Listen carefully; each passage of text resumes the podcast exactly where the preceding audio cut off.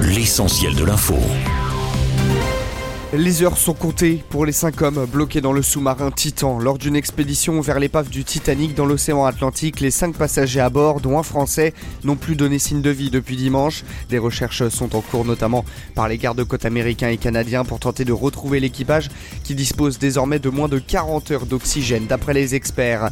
La dissolution des soulèvements de la Terre sera prononcée aujourd'hui, une confirmation du ministre de l'Intérieur Gérald Darmanin hier. Le collectif dénonce de son côté une décision très politique est particulièrement inquiétante. Cette procédure de dissolution du collectif avait été engagée quelques jours après les violents affrontements de Sainte-Soline dans les Deux-Sèvres contre le projet de méga bassine. La première ministre Elisabeth Borne a fait plusieurs annonces hier lors d'une interview aux médias bruts. Elle a notamment évoqué le permis à 17 ans, un plan contre le harcèlement scolaire, mais aussi un plan de rénovation des résidences universitaires, une augmentation des bourses en outre-mer ou encore un passe-train pour les jeunes engagés. S'agissant du permis, il sera désormais possible de conduire à 17 ans contre 18 ans actuellement.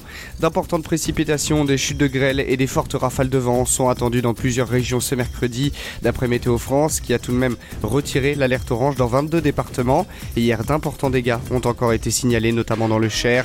Aujourd'hui, 58 départements sont concernés par la vigilance jaune aux orages.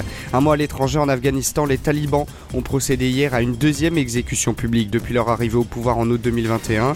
L'homme exécuté, condamné pour le meurtre de 5 personnes, a été abattu par balle l'enceinte d'une mosquée de la ville de Sultan Ghazi Baba, dans l'est du pays. 2000 personnes ont assisté à l'exécution, dont des parents de ces victimes. Enfin, sport, dans le cadre de deux affaires de prise illégale d'intérêt et détournement de fonds publics, des perquisitions ont été menées hier au siège du comité d'organisation des Jeux 2024 à Saint-Denis.